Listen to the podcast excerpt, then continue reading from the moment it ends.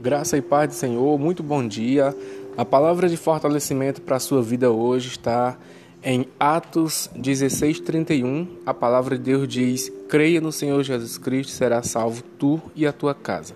Amados, quando nós nos colocamos no lugar de adoradores e homens que dependem 100% de Jesus, ele faz uma transformação tremenda nas nossas vidas, na nossa vida espiritual, sentimental, vida financeira, em todas as áreas da nossa vida é transformado pelo poder de Deus. Amém?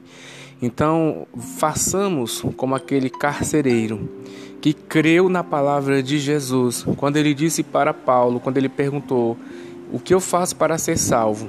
Paulo simplesmente disse: Somente creia no Senhor Jesus Cristo e será salvo tu e a tua casa. naquela noite, houve ali um, um, algo tremendo de Deus que mudou a vida daquele homem e de toda a sua família. Então, faça como ele. Se você está passando por lutas, por provas, se você está passando por percas e tantas coisas que vêm trazendo sufoco para a sua vida espiritual, sentimental, ao ponto de você dizer que não tem mais sentido, não faz mais sentido viver, porque estou vivendo ainda.